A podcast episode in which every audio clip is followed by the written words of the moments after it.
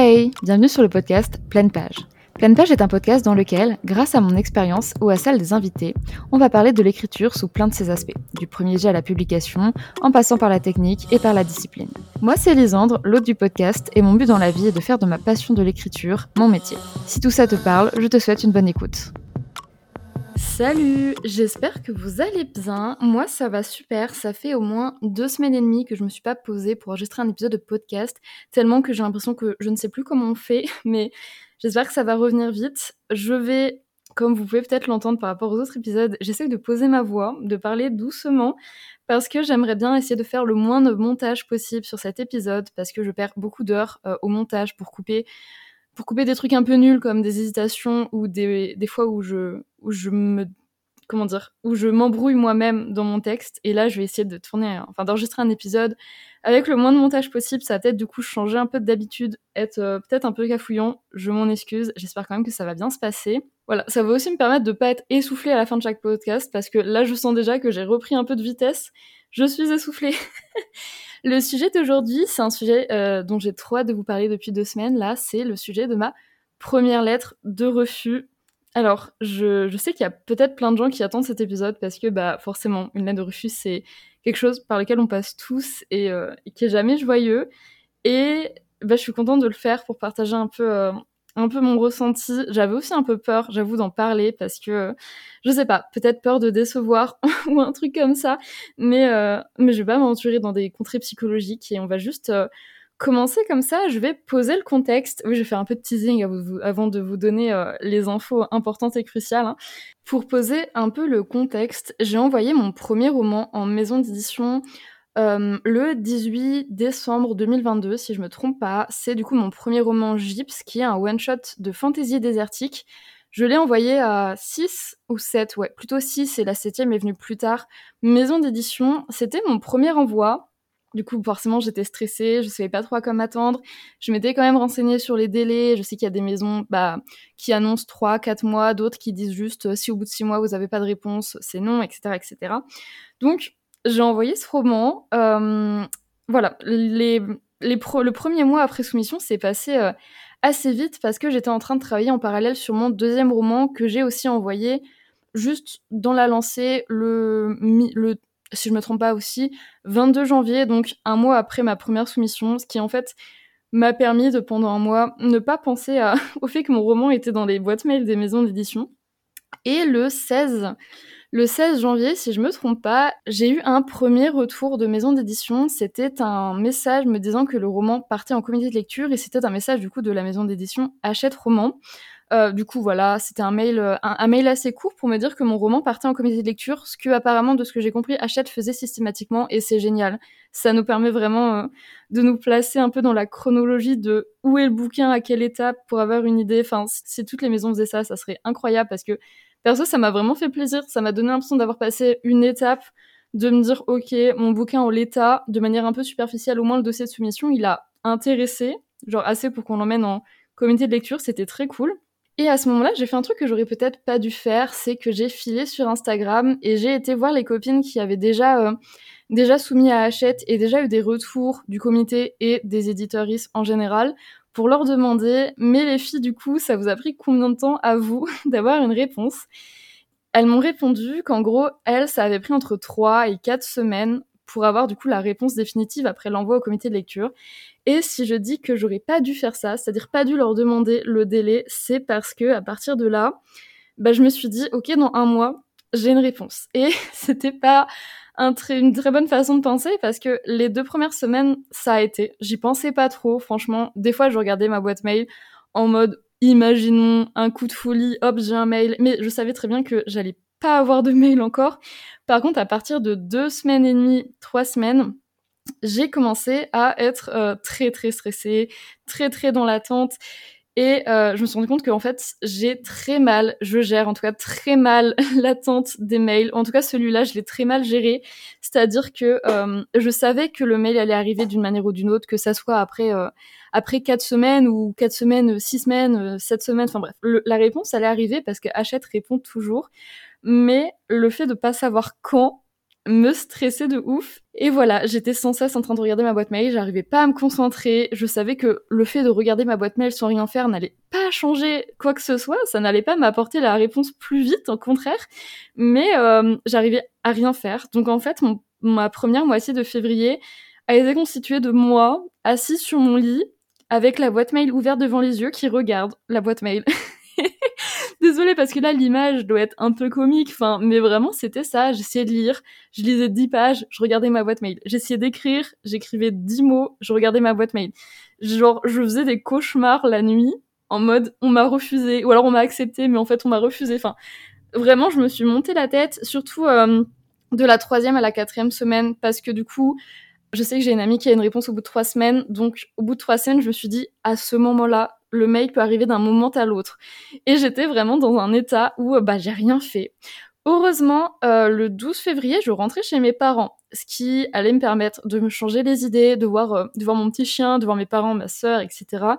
Et en plus, mes parents sont au courant de la situation, surtout ma mère qui me soutient beaucoup. Elle est au courant que j'attends des réponses et euh, du coup, elle m'en parle des fois. Elle me dit "T'inquiète, elle, elle me soutient beaucoup." Je suis rentrée chez mes parents, ça m'a beaucoup aidé à faire autre chose et surtout à faire des blagues sur le fait que je regardais ma boîte mail tout le temps, à détendre un peu l'atmosphère. Et euh, j'en parlais aussi à des amis. J'espère, les filles, si vous passez par là, que je vous ai pas spam pendant cette période en étant insupportable sur le fait que j'attendais. Et je tiens aussi à faire un petit disclaimer, j'attendais pas en mode euh, je voulais que la maison me réponde plus vite ou alors ils auraient dû me répondre plus vite ou quoi que ce soit. C'est moi qui ai très mal géré la frustration et l'attente, mais c'est pas euh, j'attendais en mode il fallait que Hachette réponde plus vite au contraire, franchement, eux, ils ont, en plus, ils ont fait super vite, donc voilà. Du coup, ça me faisait rire parce que j'avais justement une amie, si tu passes par là, tu te reconnaîtras, qui me disait Ah, mais n'y pense pas, ça va arriver au moment où tu t'y attends le moins. Et elle me, elle m'a dit qu'en gros, elle, elle avait eu sa réponse à un moment où elle avait pas, où elle avait plus de réseau. Et en fait, elle avait vu le mail 5 heures après parce qu'elle a retrouvé le, réseau 5 euh, heures après. Et j'ai raconté cette petite anecdote à ma mère. Et un moment, c'était le 14 février, euh, on, était, euh, on était sur la route, on est allé à Decathlon, et moi dans les Decathlon, j'ai jamais de réseau. Et du coup, on est sorti du Decathlon. Je vois que j'ai plus de réseau parce que quand je commence à plus avoir de réseau, ensuite pour retrouver le réseau, il faut que je redémarre mon téléphone. Je sais pas pourquoi ça fait ça, mais on s'en fout. Et pour rire, on était en train de rouler en voiture, j'ai redémarré mon téléphone et j'ai dit à ma mère "Ah, c'est rigolo, j'avais plus de réseau, à tout moment le mail, il va être là, il va être arrivé maintenant." Quelle fut pas ma surprise quand j'ai redémarré mon téléphone, j'ai ouvert ma boîte mail et le mail était là. Je vous fais vraiment une story entière, donc je vous raconte euh, complètement tout ce que j'ai ressenti. J'ai ressenti au moment où j'ai vu le mail dans ma boîte mail. Il faut dire qu'en fait, j'avais complètement vidé ma boîte mail pour que chaque mail qui arrivait, je l'avais en plein sous les yeux, ce qui non plus n'est pas forcément une bonne idée, parce que dès que je recevais des newsletters ou des trucs comme ça, j'avais un pic de stress. Mais là, j'ai ouvert ma boîte mail, j'ai vu un petit mail qui était perdu là, j'ai reconnu le nom de l'éditrice et j'ai ressenti un pic de stress et de panique, mais j'avais, je crois que la dernière fois que j'ai ressenti ce genre de pic de panique, c'était euh, pour les résultats du bac ou pour les résultats d'un concours pour une école, enfin un truc comme ça. Je crois que c'est ça, un résultat de concours d'école. Enfin, voilà, j'étais vraiment en PLS. J'ai dit à ma mère, oh mon dieu, il y a un mail. Elle s'est arrêtée. J'ai appuyé sur le mail. J'ai vu que c'était un pavé. J'ai donné le téléphone à ma mère sans lire une seule, un seul mot, une seule ligne. Et euh, et à ce moment-là, genre, je me suis dit, et j'ai dit à ma mère qui commençait à lire le mail, c'est trop long, c'est un super long mail, donc c'est forcément un nom. Et elle, elle m'a regardé, elle m'a dit, oui, c'est un nom. Et à ce moment-là, et là, les amis, attention, moi, je pensais que j'allais pleurer, je pensais que j'allais, genre, m'effondrer sur le sol. J'ai été soulagée. Alors, je veux pas faire un grand discours en mode, oui, en fait, j'étais soulagée, car la, car, euh, non, j'ai juste été soulagée parce que ça a enlevé tout le stress que j'avais depuis deux semaines en mode euh, mais quand va arriver cette réponse? Bah là, la réponse, elle était là. Alors, elle était négative, Bon, voilà. Mais la réponse était arrivée. Ça m'a enlevé un stress. Et d'ailleurs, ça a surpris ma mère. Elle est en mode, mais pourquoi tu ne pleures pas? Bon, Elle m'a pas dit ça, hein, mais ça me, faisait rire. Et euh, du coup, après, genre, c'est bon, j'étais calme. J'ai pris le mail, je l'ai lu. Donc, euh, j'ai découvert le mail de, de mes propres yeux. J'ai tout lu. C'était, pour vous donner un peu en détail sans vous, sans vous lire, c'était un mail très sympa, vraiment, qui disait qu'en gros, euh, Gips avait des qualités, mais que bah déjà il n'était pas du tout dans la ligne édito de Hachette Roman et que c'était pas la meilleure maison d'édition pour m'aider euh, à améliorer ce projet parce que voilà un, truc de ligne édito et euh, du coup l'éditrice elle était super sympa, elle m'a expliqué tout ça Elle m'a dit que euh, si j'avais un autre projet à leur soumettre, fallait pas que j'hésite, que voilà. Et elle m'a envoyé les, les deux documents du comité de lecture de qui avait étudié mon bouquin. Parce qu'en gros, euh, à chaque fois, de, ce que j'ai compris, à chaque fois, Hachette envoie à deux personnes différentes pour avoir un avis différent sur le bouquin. Et du coup, on a les fiches. En tout cas, moi, j'ai eu les fiches. Je les ai pas lues tout de suite, ce moment-là, parce que euh, je m'étais rendu compte que du coup, j'étais pas triste de ce refus et j'ai pu réfléchir sur le tard. Je vous expliquerai un peu psychologiquement, machin. Mais après m'être rendu compte que du coup, j'étais pas triste du refus, j'avais peur d'être triste des critiques qu'il y avait dans les trucs du comité de lecture. Parce que bien entendu, bon, c'est un truc de comité de lecture, je pense qu'ils sont aussi euh, assez, assez exigeants et dans les critiques, ils tapent juste. Donc j'avais peur d'avoir mal de lire ça. Donc j'ai juste pour l'instant euh, lu le mail et je me suis euh, questionnée sur moi-même sur pourquoi est-ce que j'étais pas triste. Et du coup, bon, je vais pas vous raconter en détail euh, toute la conversation que j'ai eue avec ma mère, toute l'introspection intérieure, mais en fait, je pense que euh, j'étais déjà. Alors, le, souci de la ligne édito, je pense qu'une part de moi le savait parce que la ligne édito d'Achette, c'est très. Alors, de base, c'est la romance ou l'amour d'une manière générale, que ça soit l'amour romantique ou l'amour filial, amical, etc. Et mon roman Gyps, il est, je dirais pas qu'il est dénué d'amour, mais si, enfin presque. Euh, c'est un roman euh, pas sombre en mode euh, sombre, dark et tout, mais mon héroïne, elle passe le roman en PLS total, à vraiment ressentir que de la souffrance et de la PLS. Enfin vraiment, c'est pas un roman qui déborde de chaleur et de joie. Et le pire, c'est que c'est là, mais c'est même pas en mode juste badass et tout. Juste mon héroïne, elle est, elle est en PLS. Et forcément, quand j'ai réfléchi à la ligne édito d'Achette, sachant qu'il n'y a pas non plus d'amour romantique ni rien, c'est pas dans la ligne édito du tout. Du coup, bah, je pense qu'une part de moi était pas déçue parce que ce fait-là, parce que c'est complètement cohérent que en fait c'est pas dans édito et que du coup il fallait pas que je m'attende à un oui trop bien, on va publier votre livre qui n'est pas du tout dans, dans notre ligne édito. Et euh, d'un autre côté, et ça, je vais en parler vachement plus en profondeur dans le prochain épisode de podcast, celui de la semaine prochaine je pense que j'avais déjà un peu fait le deuil de ce projet dans un sens où j'en étais plus fière à 100%. J'en voyais énormément les défauts. C'est mon premier roman que j'avais écrit deux ans auparavant. Donc forcément, je voyais énormément ce qui allait pas, ce que j'avais pas pu revoir à la réécriture. Et il y a aussi tout un storytelling que je vous explique du coup dans l'épisode prochain, où je savais que pour que ce roman j'en sois fière, il fallait que je fasse une énorme réécriture qui nécessitait presque que je rebouche des énormes bouts. Enfin bref, un truc que des corrections éditoriales normales n'auraient pas pu régler. Et du coup, euh, ça a fait qu'en fait, quand j'ai ouvert ce mail, quand j'ai lu ce mail, genre ça allait. Genre j'étais plus soulagée d'avoir enfin la réponse et que toute la, tout le stress et la panique des deux dernières semaines s'évanouissent que de la réponse en elle-même. Et voilà. Ensuite, j'ai ouvert du coup les avis du comité de lecture. Et pareil, j'avais peur d'être triste et tout. Et finalement, euh, les avis étaient tellement accurate sur ce que moi-même je pensais de mon livre. D'ailleurs, il y a, y a une des fiches où clairement euh, la personne dit que bah il y a des côtés originaux vraiment très cool et tout, et en dessous, bah, dans peu négatif, elle pointe le fait que, par exemple, l'enjeu euh, de la toute fin du roman n'a pas n'est pas vraiment relié avec tout ce qui se passe dans la première partie, que certains événements arrivent super tard, que certains trucs sont un peu pas incohérent, mais ouais, qui, qui ça, ça matche pas en fait les enjeux de mes romans, la tension et tout.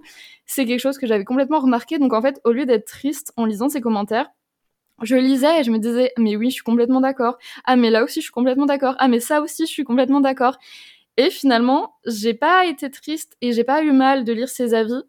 Donc c'est tout bénef aussi, voilà. Et en plus, euh, alors pareil, je, je vais pas spoiler l'épisode prochain, mais ça va aussi énormément m'aider pour euh, des prochaines étapes de Gyps. Et euh, du coup, l'éditrice avait terminé son mail en disant que si j'avais d'autres projets à envoyer, elle était preneuse. Et ça tombe bien, j'avais mon deuxième roman, du coup, Diade, que j'attendais justement d'envoyer à Hachette quand il m'aurait répondu pour Gyps. Et bah, il faut pas dire, j'ai sauté sur l'occasion en fait.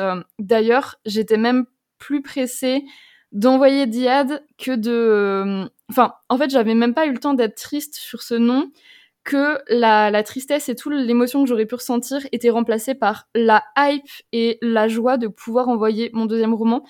Parce qu'il faut le dire, j'ai beaucoup plus de d'espoir et d'estime de ce deuxième roman que du premier. Déjà parce que Diade, c'est un, une trilogie de fantasy peut-être un peu plus classique que Gyps, mais avec une héroïne que j'aime beaucoup et avec une héroïne qui porte l'histoire au lieu de Comme Gyps, euh, une héroïne qui est portée en PLS par l'histoire. Et c'est aussi une saga où il y a une romance. Alors, c'est une romance slow burn sur trois tomes, donc faut pas s'attendre à, un max de tension au tome 1, hein, mais il y a quand même une romance, et du coup, c'est quand même vachement plus dans la ligne édito d'Achette.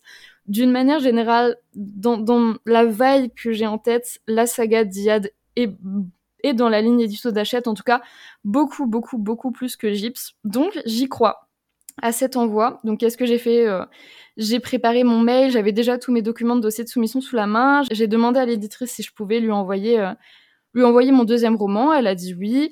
Je lui ai envoyé avec le dossier de soumission et direct, elle m'a répondu merci, il part en comité de lecture. Et tout ça dans la même journée. Donc en fait, ça a vraiment été la meilleure journée de mon mois. Parce que, ok, j'avais eu un nom, mais j'avais aussi du coup la fin de l'attente. L'attente qui m'avait bouffé ma moitié du mois. Encore une fois, parce que je ne savais pas gérer l'attente, hein, pas parce que c'était horrible, enfin, pas parce qu'Achette m'avait trop fait attendre, pas du tout. Mais euh, donc j'avais eu cette fin de l'attente et aussi du coup la, la possibilité d'envoyer mon deuxième roman et le fait de savoir qu'il était direct parti en comité de lecture.